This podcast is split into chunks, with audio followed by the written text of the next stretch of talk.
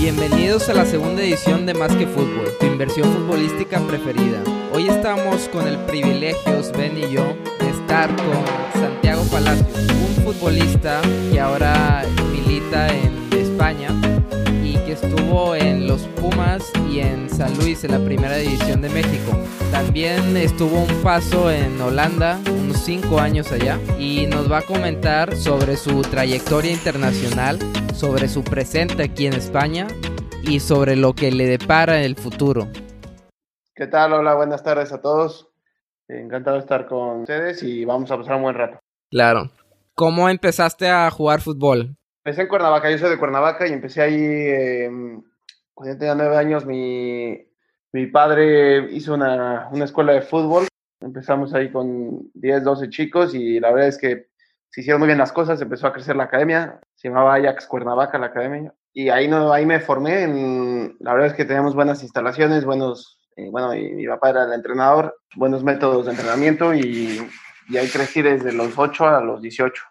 Entonces, ahí, me, ahí empecé a jugar y me formé, digamos. Y después de ahí pasé a, a Pumas, a la cantera de Pumas. Ok, y en la escuela de tu papá dices que estaban bien entrenados y todo. ¿Tu papá dónde aprendió todo eso de entrenador? Bueno, mi papá eh, de, le gusta mucho el fútbol y um, se inspiró mucho ahí en la, en la, en la escuela holandesa, la escuela del Ajax, la escuela francesa mucha técnica individual, mucho, muchos ejercicios analíticos eh, cuando éramos más pequeños. ¿El famoso método Coerber era el que utilizaban? Sí, era, eh, bueno, le llamaban tips en inglés, que es, es técnica, inteligencia, eh, personalidad y speed, velocidad. O sea, mucha técnica individual y, y, y, mucho balón, básicamente, desde pequeños. Mucho juego de toque, paredes, de ese tipo de cosas. Entonces yo ahí me formé y a los 20, a los Pumas me quería llevar a la cantera desde más pequeño, pero yo fui hasta que acabé mi, mi preparatoria, me fui a probar a Pumas a los 18 años y bueno, me quedé. Y, en ese, un poco mi, y Santiago, mi... perdona, en ese proceso desde que empiezas en la academia de tu padre hasta que sales para Pumas, has dicho que saliste un poco más tarde de lo que tal vez el club hubiera querido. Eh, aparte de trabajar la técnica individual, aparte de trabajar todos esos eh, métodos que tú dices que hay en la escuela francesa o la holandesa, ¿competíais normalmente? Es decir, ¿normalmente teníais esa interacción con chicos de vuestra edad de otros diferentes sitios de México? Sí, sí. De hecho, a lo, creo que a partir de los 11 años se hace la Liga Metropolitana, que le llaman, que es una liga con bueno, los mejores clubes del área eh, metropolitana de la Ciudad de México, donde entran clubes de la Ciudad de México, Toluca, Cuernavaca, inclusive Puebla. Y ahí competía Pumas, Pumas, América. Entonces, eh, sí, que, sí que nos enfrentábamos a ellos. En ese entonces no existía la sub-13, ni la sub-15, ni la sub-17 como ahora. Y desde ahí, bueno, había buena competencia. Encima yo, yo soy categoría 91 y jugaba mucho con la categoría 89, que era la categoría de, de mi hermano. Y eso me ayudó mucho a desarrollar, eh, como era muy menudito, pues tenía que pensar antes, tenía que tocar de primera, uno o dos toques, evitar el contacto. Eh, y eso me hizo desarrollar ese, pues ese juego que sigo haciendo ahora, que es mucho eh, de toque, de pensar antes de recibir, de hacer un buen control, porque si no, yo no me puedo permitir hacer un mal control, ir al choque, eh, ganar el choque. Sí, de evitar, ¿no? Sí, entonces desarrollé todo ese tipo de cualidades al jugar con, con, jugadores mayores y cuando jugaba con los de mi edad, pues sí, marcaba muchas diferencias, es la verdad. Y, y ahí, claro, has dicho que empiezas con 11 años a jugar competiciones eh, entre, entre clubes. Sí. Eh, en ese momento entiendo que estáis jugando ya fútbol 11, eh, o sea, la primera vez que saltes a competir es directamente de fútbol 11, no hay un paso de fútbol 7 o fútbol 4. No, en México no está tan estructurado como en España, que es eh, pre-Benjamín, Benjamín, inclusive a Levín es fútbol 7 y luego pasas a fútbol 11.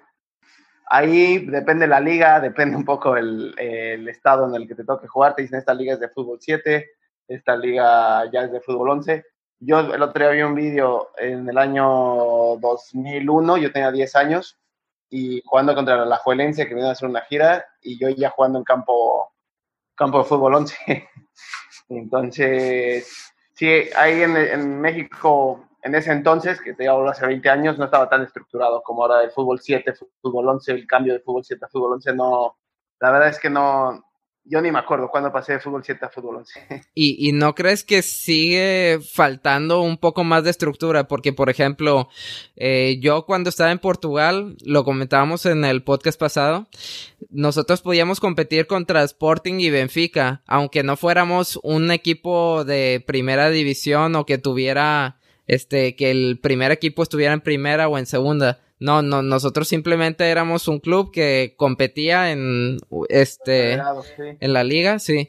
Y, y, mismo tú ahora como entrenador también, yo creo que tú puedes competir de, dependiendo de, no sé en, qué categoría esté tu equipo, pero podrías competir, no sé, contra un cadete del, del Real Madrid o un, un, cadete B o un cadete C del Real Madrid.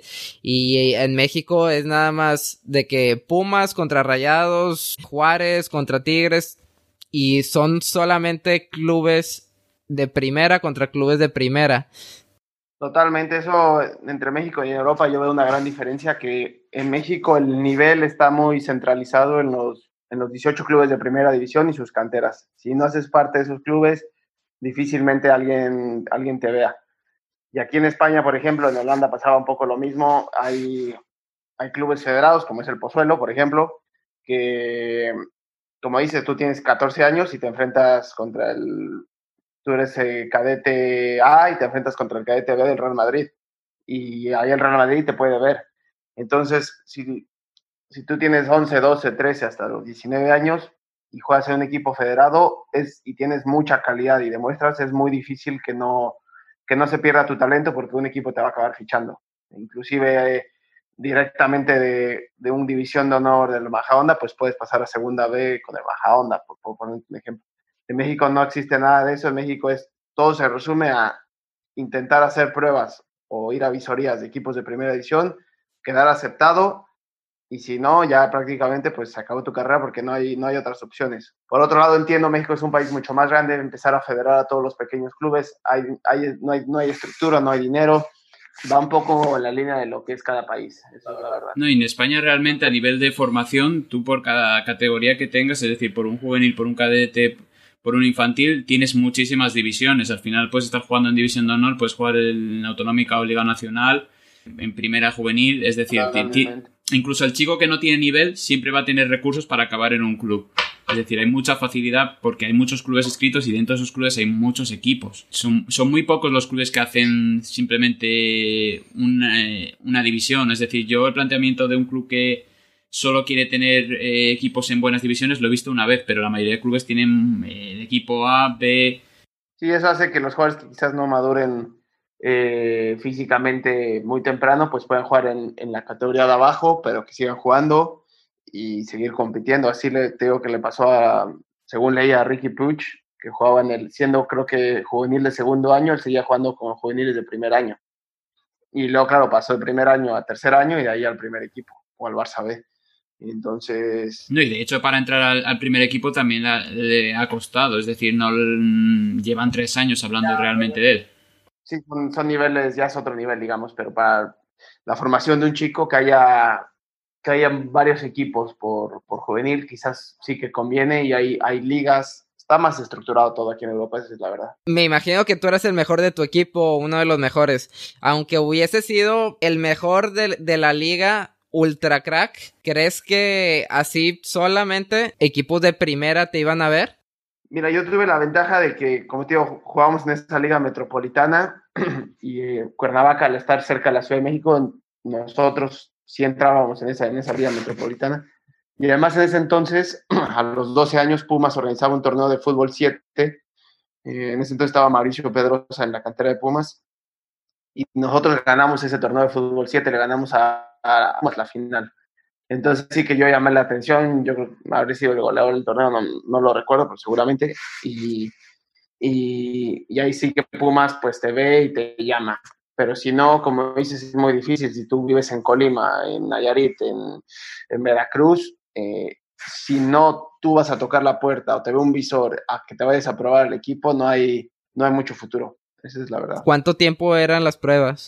Pues mira, yo a los 18 años, cuando acabo la prepa, me... Eh, hablamos con Memo Vázquez, que ya le tenía la mira, y, me invita a hacer las pruebas. Yo, digamos que paso el, primer gran filtro, que es muchas veces el que se va a prueba pasa un filtro de que entrena con puros jugadores a prueba y luego los dos mejores ya pueden entrenar con el, la sub-20, digamos. Ahí están a prueba a veces hasta seis meses. Yo pasé directo ya a entrenar a prueba con mi camiseta blanca en la sub-20 de Pumas y yo creo que había estado tres semanas a prueba solo y a las tres semanas me dijeron que, bueno, que me iban a hacer la ficha y que ya diera mis documentos.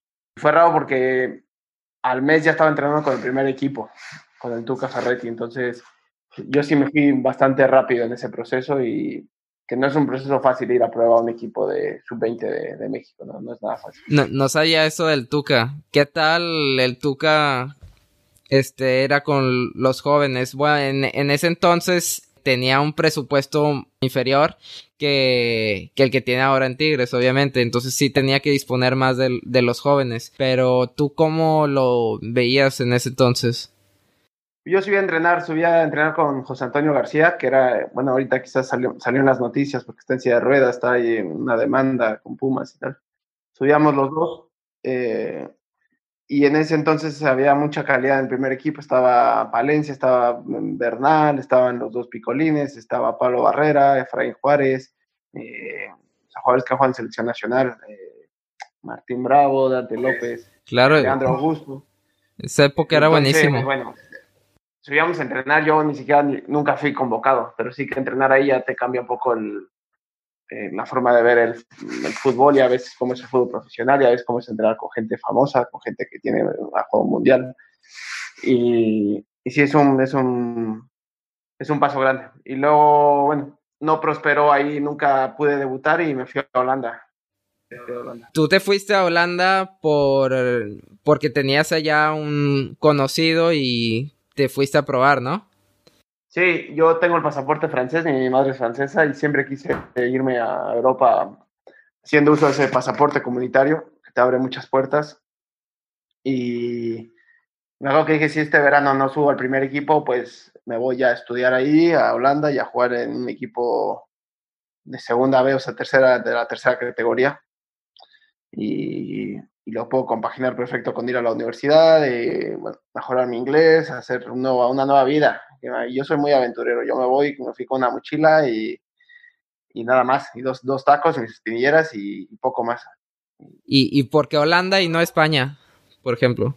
Porque ahí, sí, un conocido de mi, de mi padre eh, estaba metido en ese club de, tercera división y tenían contacto con un equipo de primera y bueno, me vendió el plan bien de que viniera, que la universidad eh, al ser europeo era prácticamente gratuita para mí, que yo vi las instalaciones del club eh, por internet y la verdad es que me impresionaron, pasar de tercera división, yo no lo podía creer y, y bueno, me, fue un ataque, un instinto que dije, me voy a ir, además el fútbol holandés es muy técnico, muy, creo que me convenía eh, y me fui, me fui y la verdad es que no me arrepiento, pero para nada, fue, me cambió la vida y, y bueno, eh, me gradué, acabé graduando, me quedé firmando un equipo de primera división, ahí conocí a la que va a ser mi esposa, eh, o sea, muchas cosas pasaron en Holanda y puras cosas buenas, es la verdad. Ah, mi inglés lo mejoré, ahora es perfecto. Así que la verdad es que yo, sin haber dado ese paso a irme a Holanda, que no, es cualquier cosa, tú ven, por ejemplo, aquí imagínate un jugador que, juega en la División de Honor Atlético de Madrid. Normalmente se queda en el Atlético de Madrid hasta que le echen, ¿no? Yo ahí me ofrecía a Pumas otro año de contrato y yo preferí irme a, a, a Holanda este, lo cual no es, una decisión fácil tú irte de Pumas y no estás ahí hasta que te echen. Pues yo me fui y, bueno, tomé ese riesgo y me salió muy bien, es la verdad. O sea, realmente, aunque parece un paso atrás en el sentido de que, bueno, estás posicionado bien, pero no te están dando el recorrido que tú esperas, tú decides salir hacia Holanda a una tercera división que podía parecer como que sí, quieres compaginarlo con tus estudios y igual es una posición parece más conservadora en el sentido deportivo, ¿no? pero tú ya tenías claro que, bueno, que desde esa liga que había una cierta profesionalidad, tenías un conocimiento de lo que te habían dicho y tú sabías que con esas personas o, bueno, con las personas que, que, conocías podías llegar a tocar clubes de, de, un rango mayor, ¿no? O sea, es decir, no, no tiene que ver con que tú en un momento dijeras que querías poner el fútbol en segundo plano, sino que entendías que Holanda te podía dar muchas cosas que en ese momento México no, no te las iba a dar. Sí, sí, sí, y me pasó ahí, yo llegué con 20 años y me pasó un poco lo que yo veo aquí, no lo quiero comentar con vosotros, que yo salgo del, pues, del glamour de estar en un segundo equipo de un club grande en Primera División de México, eh, con todas las facilidades, la cantera, que es preciosa, y tú llegas a tercera división y piensas que tienes que jugar sí o sí porque vienes de, del segundo equipo de un club grande y que estuviste en nada de jugar en primera división. y llegas a Holanda a un tercer nivel y yo me di cuenta que el nivel era altísimo y le dije, pues, ¿qué es esto? Eh, de hecho, los primeros partidos no los jugué, no jugué ni un minuto los primeros tres partidos, eh, porque para ponerte un ejemplo, el que jugaba, pues tenía 28 años o 30 años y había jugado 100 partidos en primera división y, y 50 en segunda y había decidido bajarse a tercera división. Y entonces al fin y al cabo compites contra jugadores que están hechos y que sí que llegaron a segunda división, a primera división, o salieron al banquillo en tal lugar, o que vienen de la cantera del PSV, o ese tipo de jugadores. Entonces te das cuenta del nivel, porque tú piensas que vas ahí y se te va a hacer todo muy fácil y te das cuenta. Eh, volviendo ahora, que yo juego en el suelo. Aparte de la dificultad que es la liga, o sea, a nivel de juego, el entrar en el equipo, por ejemplo, para ti que hasta ese entonces habías estado en México, siempre igual tenías un ambiente de vestuario diferente. Cuando llegas a Holanda, te das cuenta de que la personalidad de la gente es diferente, es decir, ¿te consigues adaptar desde el inicio o, hay un tiempo en el que no...? Espectacular, espectacular. Yo llego, estar en, estar en el filial de un equipo muchas veces no es tan fácil porque hay mucha competencia, todo el mundo quiere llegar al, encontrar el tesoro perdido, que es llegar al primer equipo, entonces es un poco una competencia interna también. Y yo llego a Holanda, que es un país donde la gente eh, te trata muy bien, es muy educada, muy, muy refinada y, y, el ambiente fenomenal. A mí me trataron, vamos, lo que haga falta y siendo extranjero me invitaban a sus planes. Eh, no, no, ninguna queja, eso no, no fue. Sí que el, idioma, el, la cultura, el, el clima sí que es muy diferente, pero no, de adaptación yo no tuve ningún problema. Lo que sí fue el shock de decir, vengo del segundo equipo de Pumas, aquí tengo que jugar sí o sí, si quiero jugar en primera división, y darte cuenta que el nivel es muy alto. Me pasa ahora en el Pozuelo, yo con 29 años, que viene un jugador que viene del División de Honor del Real Madrid o del División de Honor del Atlético y le firma el Pozuelo y tiene 20 años y el chico pensará que, tiene, que si viene del Real Madrid, en el Pozuelo juega sí o sí.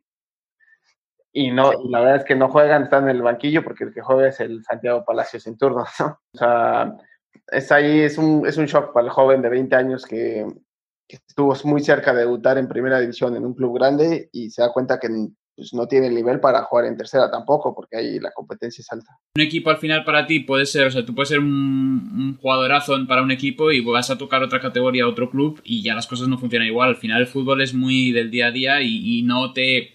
O sea, no puedes tener, vivir del pasado, no puedes vivir de que hace dos años casi debutas con el Real Madrid o casi... Eso pasa con muchos jugadores. Realmente, ¿cuántos jugadores tocan la primera división y, o mismo juegan en o tienen una temporada en primera división y luego tienen que estar en, yo que sé, en países de, de segundo nivel. Sí, lo raro es que la línea es muy, la línea es muy delgante, estar a nada de, de, tocar el primer equipo de, un Atlético de Madrid, de un Real Madrid, de un Getafe, a ni siquiera poder ser titular en equipo de tercera.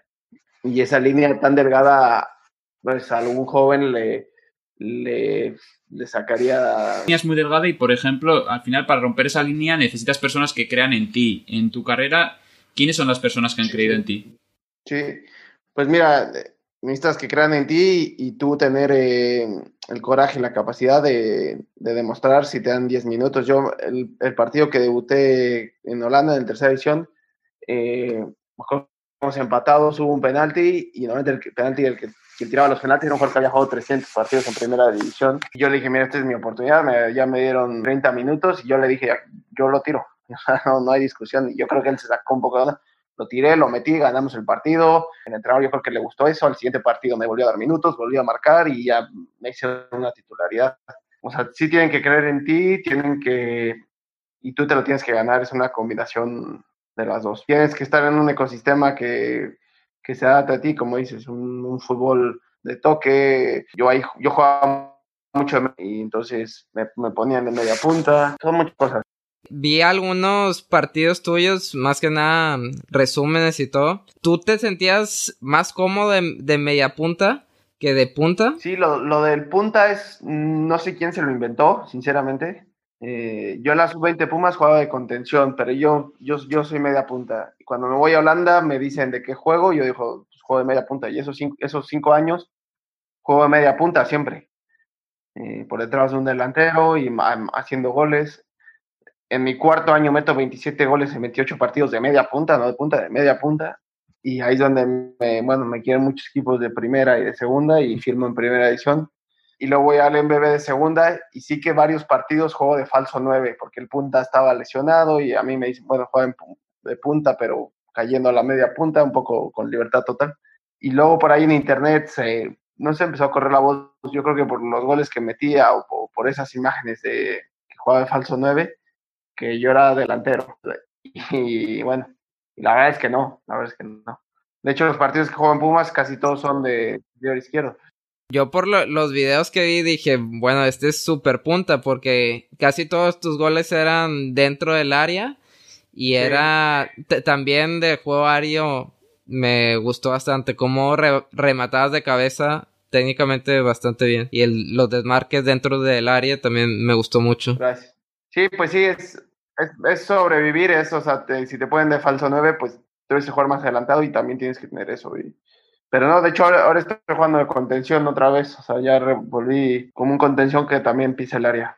Esa es la posición que estoy jugando ahora.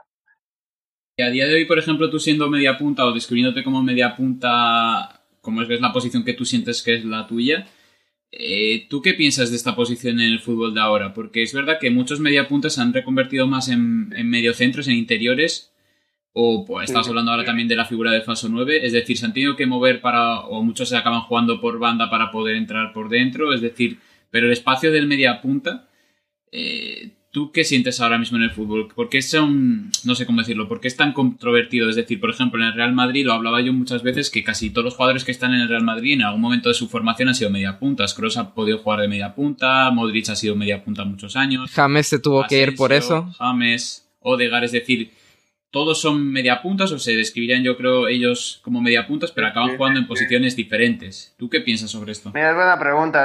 El, el, el, que fue media punta y también tiene regate, le, le, acaban poniendo un poco en banda. En banda. Y el que es media punta y, y, no tiene regate, es más, un poco más lento y más, más de pase, le acaban poniendo en medio centro. Al final, en primera edición hay mucha calidad y, y lo que quieren es 11 jugadores de calidad y si tú fuiste media punta a los 18 años, pero tienes regate, pues te acaban poniendo en banda por, porque tienes calidad y, y, te asocias bien. Eh, y luego está el tema de que pues, los, los, dibujos ya son muy flexibles, ya eh, se trata no de estar en la media punta, pero sí de, aparecer en la media punta. Eh, se trata de no, no ocupar carriles, pero aparecer, que aparezcan los laterales.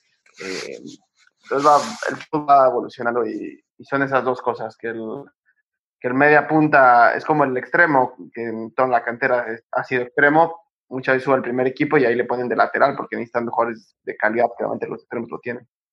no, y, al, y, al, final los mediapuntas en sí, o sea, el mediapunta natural yo creo que se encuentra con dos problemas. Una, que hoy en día se valora más el jugar seguro tal vez que el arriesgar y es verdad que en el pasado los mediapuntas lanzaban los ataques o lanzaban muchos pases filtrados y también la reducción de los espacios, ¿no? De que antes igual había más espacio detrás de ese medio campo rival, ¿no? Y podías ya encarar a la defensa. Y hoy en día es verdad que los bloques, tanto si presionas más alto, más medio o replegado bajo, es verdad que ya no hay tanto ese espacio entre líneas, ¿no? Lo tienes que crear, es decir, no es que esté. Antes ves partidos antiguos y está, el espacio está. Y ahora mismo tiene que haber una desorganización defensiva. Entonces sí que es verdad que que es un espacio más difícil, pero luego es verdad que es la posición realmente, que cualquiera que vea fútbol es la posición junto a la de extremos que nombrabas tú, que es la que te enamora un poco, ¿no? del fútbol. Sí, sí, sí, sí, es eso, es eso. Y al final el que juega media punta los años de formación es porque también tenía calidad y,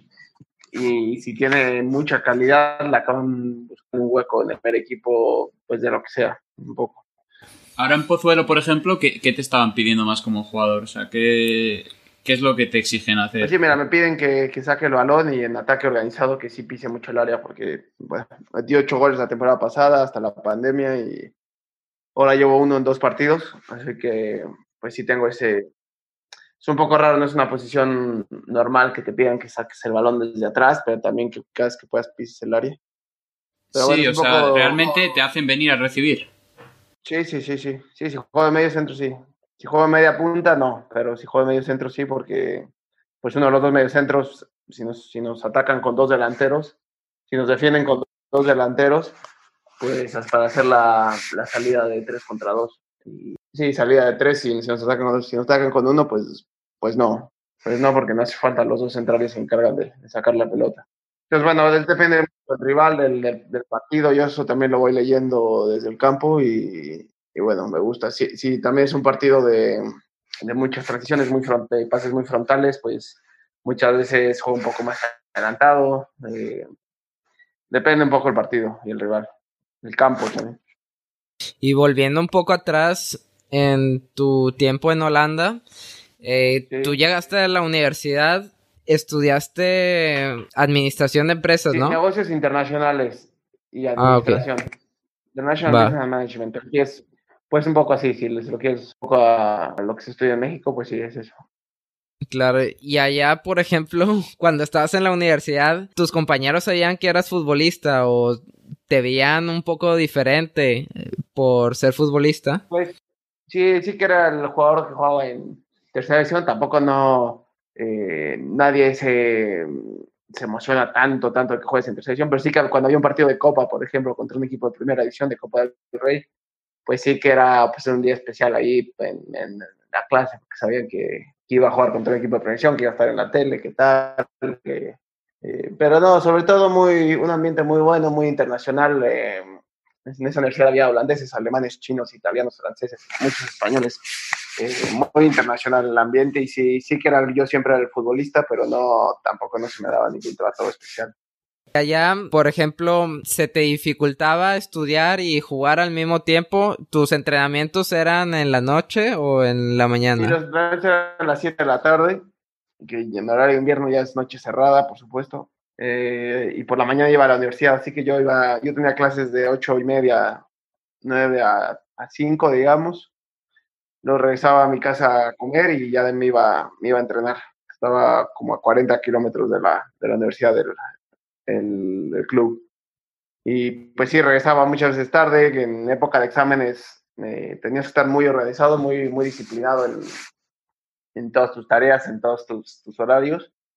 Pero bueno, la verdad es que a mí me vino muy bien ir a la universidad. Si hubiera solo entrenado, eh, quizás no hubiera sido igual de bueno la, la experiencia ir a la universidad, hacer amigos ahí. Eh, incluso para ocupar el tiempo, es verdad, ¿no? Al final tú tienes una, una hora, dos horas de entrenamiento al día y, el resto, y sobre todo estando solo ahí, pues obviamente sí que necesitas hacer la vida. No, no, hay que ocupar el tiempo, hay que hacer cosas útiles, eh, desarrollar otras pasiones, hacer... Eh, totalmente, totalmente. Y más estando solo allí. a mí, yo sin la universidad no hubiera no hubiera sobrevivido, yo creo.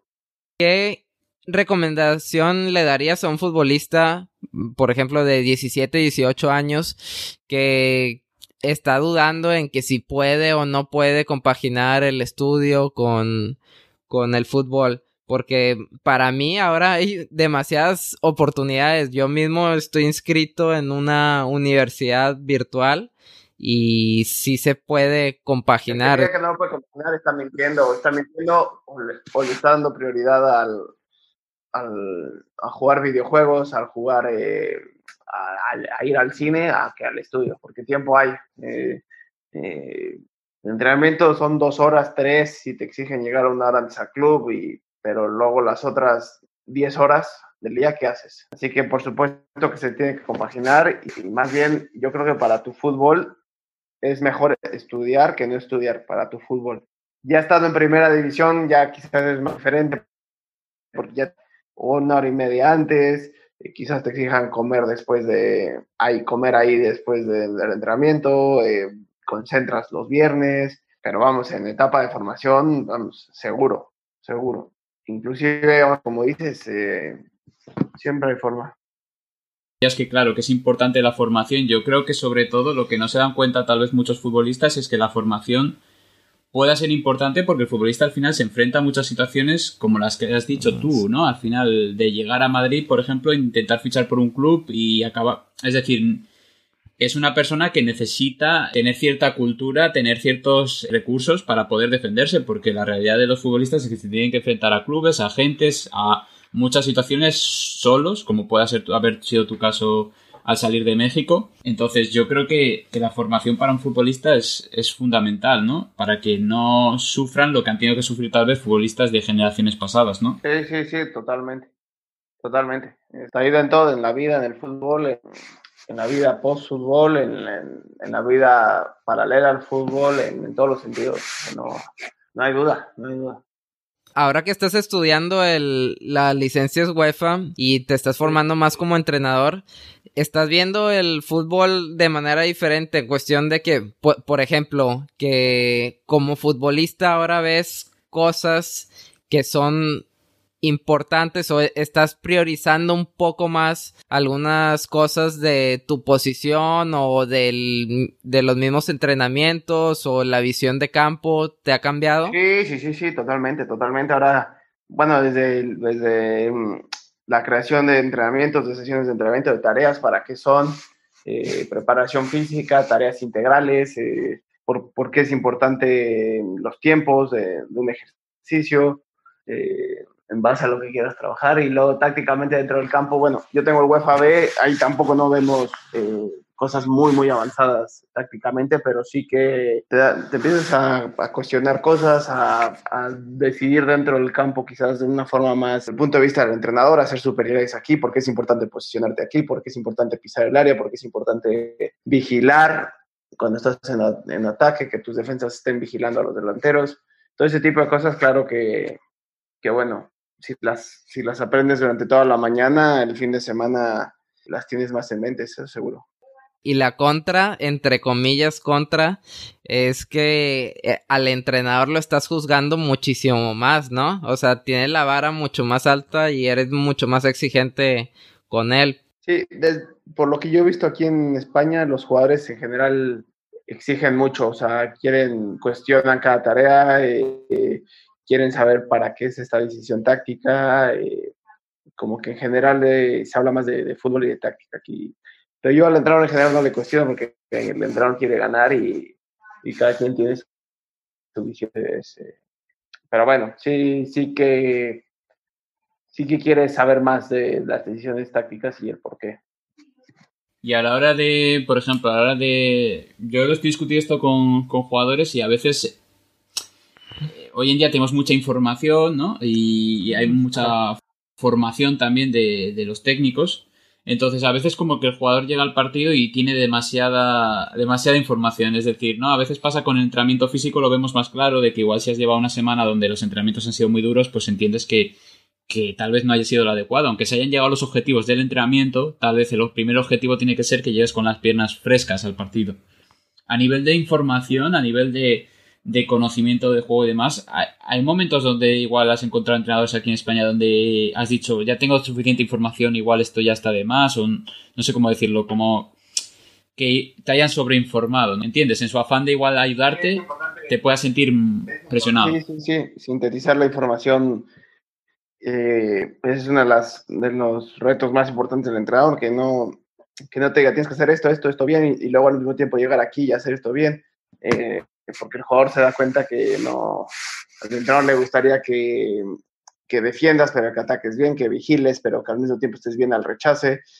Yo creo que el entrenador tiene que marcar tres o cuatro pautas y trabajar sobre ellas y que, que sean coherentes esas pautas unas, unas con las otras y ir a muerte con esa idea. Eh, em, porque al final, si les das muchísimas pautas, demasiada información del rival, no, no le llega al jugador eso, como dices tú, demasiada formación del rival tal vez y poca del equipo propio, ¿no? Y parece que todo se basa mucho en lo que hacen los otros. Y por ejemplo, en jugadores como tú que pisan área, sí que es verdad que hay momentos del partido donde necesitas claridad, no necesitas estar tranquilo y necesitas actuar de manera natural, no, no lo que tal vez el otro espera que tú hagas.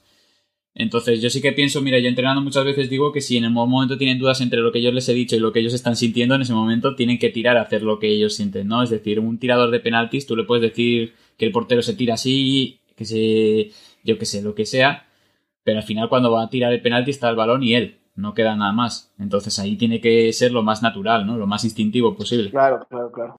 Respecto a eso de que estamos hablando sobre, mencionaste que en España los jugadores son muy exigentes. Yo, yo también lo he visto en Portugal y, y mismo aquí en Sevilla. En México, cuando tú estabas jugando allá, veías al jugador tan exigente con el entrenador o igual las exigencias eran diferentes? En España se habla más de, de decisiones muy tácticas, de, de, situaciones muy concretas de juego, de que si aquí es mejor salir, aquí no, aquí bloque bajo, aquí cómo les vamos a apretar arriba y en México, bueno, también se comentaban mucho de esas cosas, ¿eh? pero más, eh, no tan precisas, no situaciones tan concretas, según yo. Eh, tampoco quiero generalizar porque no, en México sí que se comentaban situaciones tácticas en el vestuario, pero no, yo tengo la sensación de que aquí en España más, más. Sí, y, y bueno, yo no iba mucho en lo que se comentaba, no se comentaba, pero sino la exigencia del propio jugador. O sea, si el, el jugador cuestionaba tanto eso, como tú decías de que Aquí en España están preguntando que para qué es el ejercicio, qué movimientos tengo que hacer. No sé si en México también se hacían mucho esas preguntas o ellos mismos ya confiaban en sus habilidades y, y lo hacían. Más así. También sabes lo que pasa es que mm, yo aquí en la tercera división, segunda B, la mayoría lo que estudiaron o estudian es, es CINEF y y entonces ya en temas de preparación física, inclusive de, de, de, entrenamientos, ellos están, bueno, de algún modo también preparados. Entonces al estar preparados les hace cuestionar, les hace hablar más del tema y sí que veo más, están más involucrados en ese tipo de temas, sí, sin duda. Ah, yeah, yeah. O sea, hay varios entrenadores en tu equipo, prácticamente. Sí, sí, sí. Y las charlas en los vestuarios son muy de... En, del, del, descanso, todo el mundo quiere su opinión táctica y, y el, al español además es muy extrovertido, le gusta hablar, le gusta dar su punto de vista, dialogar. Entonces sí que, sí que cambia, el mexicano es más introvertido. Y desde el punto de vista de, de liderazgo, Santiago, ¿tú lo ves como algo positivo o a veces puede ser demasiado restar autoridad a, a bueno, como tú habías dicho, ¿no? Yo al entrenador le escucho e intento hacer lo que me pida pero ¿tú crees que igual eso obstaculiza el, el, que el equipo pueda ir a una? Porque yo a veces digo, bueno, si un equipo, aunque decida mal, pero todos van hacia un objetivo común, es más fácil trabajarlo que, una, que un equipo que tenga muchas ideas buenas, pero no haya una unión. Sí, ¿no? depende, pues hay diferentes tipos de, de liderazgo y depende del de liderazgo de cada entrenador y de, y de cada grupo. Eh, por lo que yo veo aquí en España, eh, muchas veces se alza la voz, eh, se da el punto de vista, pero nunca, nunca traspasan la línea del no respeto el entrenador. En México se gritan menos, eh, no, no, no se hablan tan fuerte y tampoco la traspasan. Y en Holanda está la cultura en la que no hay mucha jerarquía, el entrenador es uno más y, y los jugadores pueden opinar, así que no, dependiendo de las culturas y el grupo y el, y el mister, eh, pero yo creo que no, no hay problemas. ¿En Holanda es más democrático? Sí, sí, sí, es, no, hay, no hay jerarquías, eh, es famoso el país por eso y no solo en el fútbol, en, también en alguna oficina, normalmente al, tú al jefe eh, que no que haga mejor su trabajo, pero sí hablar como un colega más, tiene esa cultura en general el país. De hecho, es muy normal en Holanda que los, los jóvenes de, que suben al primer equipo también ya tengan autoridad, voz y voz. Y en Sudamérica es, los de experiencia son los que deciden todo y los jóvenes se callan y tienen que acatar dicen los, los madres. Un, un, poco esa cultura así. No, y en Holanda personalmente yo con los amigos que tengo que son de Holanda, la verdad lo que siento es que son más directos, no sé cómo decirlo, que no se andan tanto con... Sí, son muy directos. Con, con disimulo ni con... Si tienen que decirte algo, te lo van a decir directamente a ti. No va a haber esas cosas que a veces en países latinos tenemos esa... No sé, esa cosa de... O sea, ellos pueden asumir una crítica, pero la pueden hacer también. Sí, sí, de hecho el periodismo ahí es muy bueno. A mí me gusta porque tranquila le dicen, dicen en un plató que este medio centro del Ajax que no tiene nivel para técnico para ser medio centro del Ajax, por decir algo.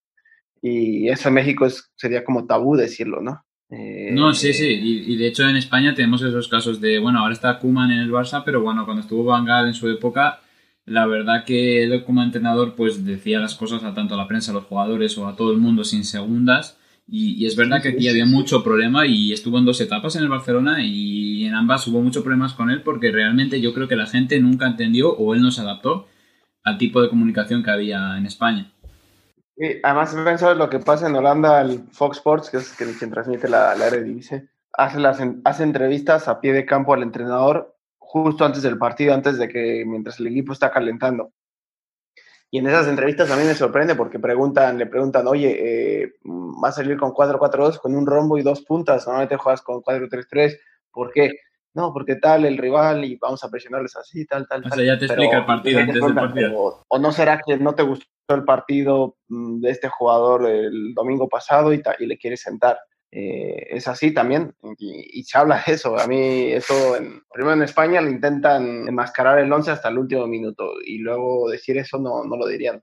No, es interesante. Y tú ahora mismo con tus 29 años, ¿tú te ves ahora mismo, o sea, habiendo pasado ya por estas experiencias, cada vez te ves más entrenando o, o es algo que no, Quiero decir, porque ahora mismo te, estarías en una posición buena, ¿no? De tener diferentes salidas, tanto poder ir a, a, la parte administrativa como seguir más por una formación técnica y... Sí, sí, es buena pregunta y me la hago seguido, lo hablo mucho con mi novia. Eh, más o menos tengo 29 años, eh, no pude jugar en primera edición, que fue un sueño y yo creo que lo hice bien, me quedé con la espinita de, de seguir eh, a ese nivel.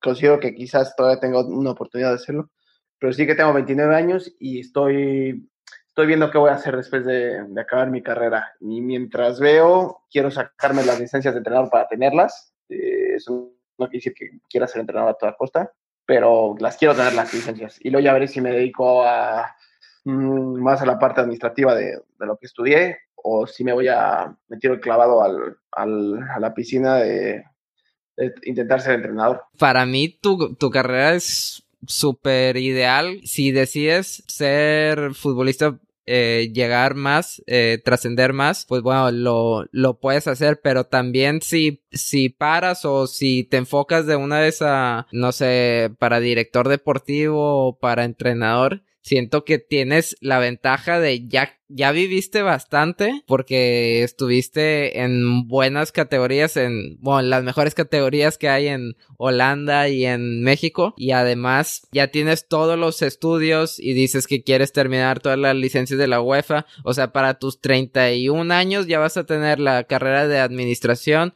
me imagino que ya tienes algo es, además de lo estudiado, lo teórico, ya tienes algo empírico, o sea, ya trabajaste en algo relacionado con administración o tú mismo te administras tus finanzas, tienes toda tu preparación ya en lo teórico y en lo práctico, entonces tienes mucho futuro en mi opinión. Sí, bueno, muchas agradezco, muchas gracias Guille. Este, sí, sí, pues he estado en varios países, hablo, hablo los cuatro idiomas eh, bueno, quitando el holandés, pero los, tres idiomas más importantes. Y, pero tampoco es fácil este mundo y, no, sé, no sé lo que quiero hacer. Lo que sí tengo claro es que cada, cada entrenamiento, cada, cada minuto que, que lo hago como futbolista lo disfruto muchísimo. Entonces, parar por parar no, no me veo haciéndolo pronto, a menos de que me salga una oportunidad buenísima y que merezca la pena acabar con mi carrera de futbolista, pero no disfruto tanto de ser futbolista que no, no me veo parando de aquí a, pocos años. y, y, Santiago, si me permites dar mi opinión personal, realmente ahora mismo estás en la mejor etapa que puede tener un futbolista, ¿no? Donde es más consciente de, de todo lo que hace, donde disfruta más de entrenar seguramente. Y yo creo que al final son los años mejores que un futbolista puede tener, tanto en rendimiento como en, en, disfrute personal. Y luego, aparte, hoy en día, con todo el cuidado que hay, puedes estirar mucho la carrera. Es decir, no es como antes. Sí, sí, sí. sí, sí, Yo lo quiero jugar en segunda B aquí en España, que considero que, que bueno, no jugué, llegué a jugar en segunda, llegué aquí para jugar en segunda B y por, por diversos accidentes no lo he hecho. Y ya estando a ese nivel, eh, pues yo creo que puedo mostrar mi, mi valor. Pero sí, como dices, 29 años, eh, estás maduro, físicamente estoy muy bien, sin lesiones y entiendes mejor el juego, como dices. Ya son bastantes años y, y sí que pues, estoy disfrutando. oye, Santiago, y, eh, retomando otra vez, había escuchado una entrevista donde dijiste de el riesgo de estar en Pumas e irte a Holanda, pero yo considero eh, que en esa etapa pues no era tanto el riesgo porque tú mismo lo, dices que igual era muy difícil. O sea, tú quieres ser futbolista profesional, llegar a primera división y está muy difícil porque está repleto de jugadores cracks. En esa etapa Pumas era buenísimo y yo no lo veía como un riesgo sino algo pues que te podía revalorizar y, además como persona también te podía mejorar bastante. No veía tanto ese riesgo, pero sí que lo veo un poco más arriesgado cuando pasas de estar a primera división de México a, ir a España, segunda vez. Me imagino que también podías haber ido a, no sé, a, la Liga de Ascenso o a Primera División de Costa Rica o Estados Unidos. Pues mira, lo primero, yo sí, sí un riesgo porque la, te estás en Pumas, la comodidad, y al fin y al cabo es un tercer en Holanda, en donde eh, luego me enteré que yo fui el primer jugador en, en, muchísimos años que pasó de tercera de Holanda a primera. Normalmente pasan de primera a tercera, no de tercera a primera. Entonces el camino que también fue muy, muy atípico. Pero bueno, y sí que, bueno, y luego lo otro que dices es que yo ya estaba en San Luis, me habían cedido ahí seis meses a la Liga de Ascenso. Una sesión ahí un poco rara porque no, tengo entendido que el club no, no entraba mucho en planes, tal. Y no jugué, no jugué mucho. Entonces ya estando en ascenso, pues en segunda vez España es el mismo nivel o inclusive superior. Entonces, ese paso fue, yo sí lo vi como lógico. Ah, ok, ok. O, sea, sí estabas priorizando también tu carrera como futbolista y no tanto otras cosas como la comodidad que se pueda llevar en España o este la situación con tu pareja o... No, no, no, era... A ver, en Europa me había ido bien y tengo el pasaporte de francés y me regresar a Europa, a España, me había gustado regresar primero en España, pero obviamente que no, pues no se podía y, y vivir en Madrid, jugar en segunda B era va a haber un paso interesante. Estuve cerca de firmar en Italia antes, una opción un poco más interesante, pero no, no se dio.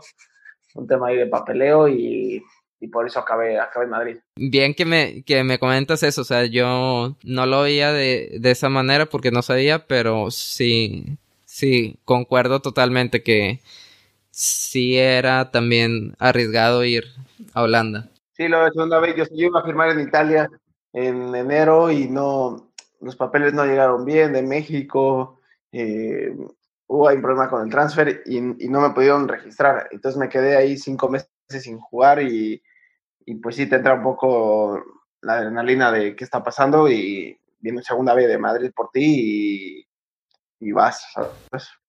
Es un paso lógico. ¿Y después de eso has vuelto a tener contacto para ir a Italia o has pensado en ese tipo de salida? o...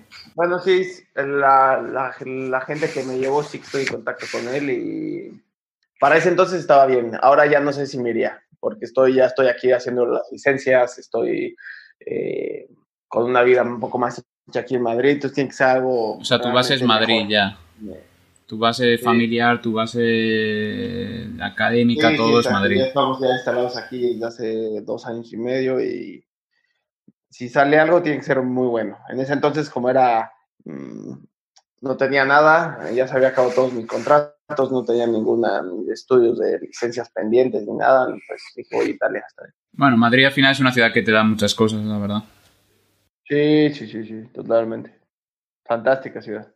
¿Qué opinas de los entrenadores jóvenes que están llegando? Tú, por ejemplo, fuiste dirigido por Palencia, tuviste compañero al Picolín Palacios, que para mí el Picolín súper carismático y súper querido por cualquier aficionado mexicano. Y bueno, sus carreras son muy diferentes en cuestión de que Picolín prefirió, o no sé si fue elección suya, o no sé si, si hubiera tenido la oportunidad de él se fue directamente a entrenar en la Liga Premier Mexicana, que es eh, la tercera categoría. Y Palencia sí estuvo un poco de tiempo en Barcelona, me parece que entrenaba el, el Cugat o algo así en Cataluña. Y bueno, el Palencia en México de plano se fue directo a primera división. Y el Picolín empieza un poco más de abajo. No sé ¿cómo tú lo ves más lógico o cómo crees que podría ser una mejor solución para los entrenadores jóvenes si llegar directo, o sea, si tienen la oportunidad, obviamente, llegar directo o empezar más abajo? No, no, no hay duda. Si te ofrecen una primera edición, pues vas. Muchas veces la, la, oportunidad se ve en tu vida y, y si te ofrecen dirigir en primera edición y te sientes preparado y y con credenciales, con un buen cuerpo técnico, puesto que es mejor que, que, una Liga Premier, que es el tercer nivel, o era el tercer nivel. Eso no tengo duda, no tengo duda. Ya después depende de, del equipo que te den, de un poco de suerte, de la capacidad que tengas para manejar el, el grupo. Eh, es muy complejo esto de ser entrenador, así que ya es un poco un, una mala al aire cómo te va a ir, pero, pero no, sin duda dirigir en primera división. No, yo totalmente de acuerdo contigo porque al final el elemento que tú dices, al final la oportunidad de salir a, a, un equipo de primera división, ¿cuántas veces se puede dar? Y yo creo que en cualquier, da igual el país, pero en cualquier país los banquillos de primera división son reducidos, es decir, eh, tienes 20, tienes muy sí, pocos sí, equipos sí. realmente, entonces que es la oportunidad. En España, en concreto en Madrid, por ejemplo, hay un caso muy llamativo que es el de Quique Sánchez Flores, que estaba en la cantera del Real Madrid, creo que en el juvenil división de honor y de ahí sube el Getafe a primera división. El sí. entrenador que sube eh, al Getafe a primera división tiene firmado algo con otro equipo y ese equipo queda vacante y él lleva un año entrenando realmente. Y mira, pues al final lleva 15 años ya entrenando por haber tomado esa, esa, esa decisión que muchos entrenadores por currículum rechazaron porque tenían mejor currículum en ese momento o por lo que sea y bueno, pues ahí te labras una carrera al final, ¿no? Es decir, son oportunidades sí, reducidas. Sí. Sí, sí, sí. ¿Tú te ves entrenando en Pumas? Sí, sí, sí, ¿por qué no? ¿Por qué no? Te digo, ahora de momento yo quiero sacarme las licencias y después eh, ver a dónde, a dónde llevo mi, mi vida laboral, pero si, si, me decido ser entrenador, que es probable, por supuesto, yo jugué ahí y conozco el club y conozco la cantera y es un muy buen club, un buen sitio, club grande, instalaciones espectaculares, por supuesto que sí. No, y además, no es por echarte flores, pero sí tienes muy buena imagen. O sea, yo me pongo a ver comentarios en Facebook y todos este apoyándote de que te hubieran dado más oportunidades. Mismo hablé con un amigo mío que si te conocía, él es Puma de toda la vida. Y me decía, no, a mí me gustaba mucho Santiago, me hubiera gustado más que jugara. Y, y la manera en la que tú declarabas en las entrevistas me parecía demasiado correcto, enalteciendo la cantera Puma y enalteciendo los valores que debían de tener un jugador de Pumas. Me, yo te veo a ti y te veo como sangre Puma. Muchas gracias. ¿No? Y al final, pues esas oportunidades pueden aparecer, ¿no? Como le ha pasado a, a Lucho aquí en, en Madrid. Sí. Bueno, o sea, al final. Sven fue compañero de Lucho Pérez en el UEFA Pro. Ah, mira, muy bien, muy bien. Al sí. final sí, se estuvo formando. Y bueno, ahora la sección sub-17, ¿no? Eso es, o sea, al final él ha estado formándose. Yo no sé si él tenía en mente, porque por lo menos cuando hablé yo con él, no sé si tenía en mente el volver a México tan rápido. Pero mira, ha salido de la opción de la selección, podría ser Monterrey, podría ser otra otro tipo de oferta y, y bueno, al final las, las, ofertas vienen donde vienen y él le pasaba exactamente lo mismo que a ti, estaba bien en Madrid, estaba ubicado con la familia, es, tenía amistades, estaba cómodo, bueno, tenía el club. Creo que sigue viviendo en Madrid. Así que sí, sí, yo no sé cómo se está organizando ahora, pero, pero quiere decir que esas oportunidades aparecen, ¿no? Al final si te formas y si tienes un pasado unido a un club, como tú dices, ¿no? Que al final eso también, a la gente quieras que no, también quieren ver a entrenadores que que les importe el club, ¿no? Que vivan para el club. Sí, sí, Dentro sí, de tu totalmente. perfil, pues ojalá en el futuro tengas esa oportunidad, ¿no? Y incluso llegar incluso más lejos como entrenador que como jugador, ¿no? Que como jugador está tu carrera, que es lo que te he dicho, son los mejores años, realmente hay que vivirlos, ¿no? Porque luego ya no hay vuelta atrás, pero pero bueno, que que con la preparación que tienes y las experiencias que tienes, pues yo creo que sería un buen perfil, ¿no? Para entrenar. Sí, sí, sí. Pues a ver, a ver, eh, a ver qué pasa en un futuro, pero sí que las licencias las, tengo, las quiero tener, eso sin ninguna duda, sin ninguna duda. Y luego es rodearme de un buen cuerpo técnico, gente que sepa igual o más que yo, eh, y esperar una oportunidad, pero sí, sí que tengo esa idea. Y por último, Santiago, la disciplina que tú tienes, porque como ya te lo comenté, como este, la manera en la que declarabas y todo se me hacía demasiado correcto, e, esa disciplina, además de que me imagino que te la dieron en tu familia, también lo consideras mucho parte por haber jugado tenis, o sea, el estar en una disciplina individual crees que te haya hecho en el que depende todo de ti? O sea, tú como futbolista puedes ser muy exitoso y ganar muchos partidos aunque tú no hubieras dado el máximo rendimiento. Y por ejemplo, en la UFC o en el tenis, si tú haces algo, si no estás al 100, si, si vas a perder siempre. Sí, puede ser, puede ser otro deporte siempre. Eh, aparte del tenis es de mucha concentración. Eh, yo siempre digo que yo tiro los penaltis normalmente en los equipos en los que estoy. Tirar un penal es como sacar para un match point, por ejemplo, un match point en contra, que si fallas el saque, pues pierdes y, tienes que jugar con esa presión, ¿no? Entonces, para ciertas cosas sí que, pues sí se ayuda. Buenísimo. Pues muchísimas gracias, Santiago, y te recuerdo de que nosotros te deseamos todo lo mejor en tu carrera y obviamente queremos eh, hacer esto de nuevo presencialmente, a ver si tenemos ya que se pare todo esto, a ver si vamos a Madrid o tú vienes a Sevilla, eres bienvenido. Claro, claro. Claro, claro, organizamos una, una reunión y encantados de conocerlos y hablar con, con ustedes un rato, estuvo muy bien y también ahí les deseo lo mejor a cada uno de ustedes y, y seguro que con, con mucho trabajo, mucha persistencia, eh, pues vamos, vamos a lograr lo que queremos. No olviden seguirnos en nuestras redes sociales, en especialmente de nuestro invitado Santiago Palacios, que está en Twitter como arroba spalacios-10. Sven Pierre está en Twitter como arroba Sven280609 y en Facebook como Sven Pierre Yo estoy en Twitter como arroba